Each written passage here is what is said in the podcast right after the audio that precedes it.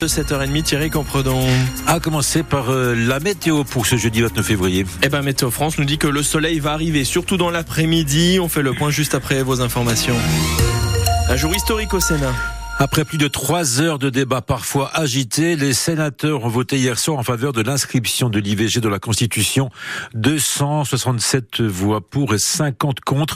Ce texte qui prévoit la liberté garantie des femmes à avoir recours à l'avortement sera présenté ce lundi 4 mars au Congrès à Versailles. Passage obligé pour être inscrit officiellement dans la Constitution. Toutes les réactions sur francebleu.fr.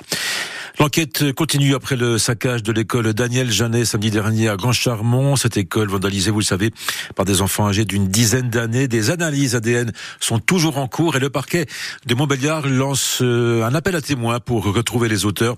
Le procureur demande aux personnes qui auraient des informations de venir témoigner à la gendarmerie de Montbéliard et ce même de façon anonyme. Le Parlement européen a étudié hier la réforme du permis de conduire. On vous en parle en début de semaine.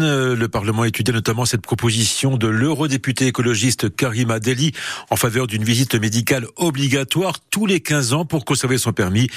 Une proposition finalement rejetée, Cyril Ardo. Ce sera en fait à chaque pays de décider, comme c'est déjà le cas aujourd'hui. Dans 14 États européens, de telles visites médicales régulières existent. C'est le cas par exemple en Italie ou en Espagne. Et en l'absence de législation particulière, les eurodéputés estiment que c'est au conducteur lui-même d'évaluer sa propre aptitude à la conduite. Une première étape se réjouit tout de même Karim Adali, l'eurodéputé qui a porté cette proposition. Elle souligne que le droit européen donne pour la première fois la possibilité à chaque État membre de mettre en place une visite médicale.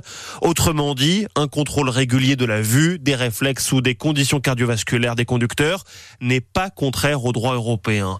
Karim Adeli affirme qu'une majorité de Français est désormais pour une telle mesure et appelle le gouvernement à adopter une législation en ce sens. Explication signée Cyril Ardo. Votre banque va vous coûter un peu plus cher cette année. Depuis le 1er janvier, les tarifs bancaires ont augmenté de 3% par rapport à l'an dernier. C'est le constat de l'Observatoire des tarifs bancaires qui vient de publier son étude annuelle.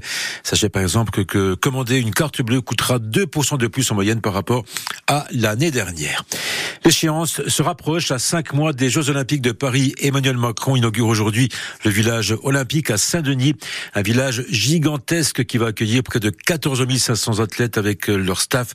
Les clés seront remises symboliquement aux organisateurs. Le football, la Coupe de France hier soir, Valenciennes s'est qualifiée pour les demi-finales au tir au but face à Rouen, club de national. Ce soir, le Petit Pousset, le club de Puy-en-Velay, qui évolue au National 2, affronte Rennes. Le dernier quart de finale entre le Paris Saint-Germain et Nice se jouera le 13 mars. Et puis, l'équipe de France de foot féminin a été battue hier soir 2 à 0 par l'Espagne en finale de la Ligue des Nations.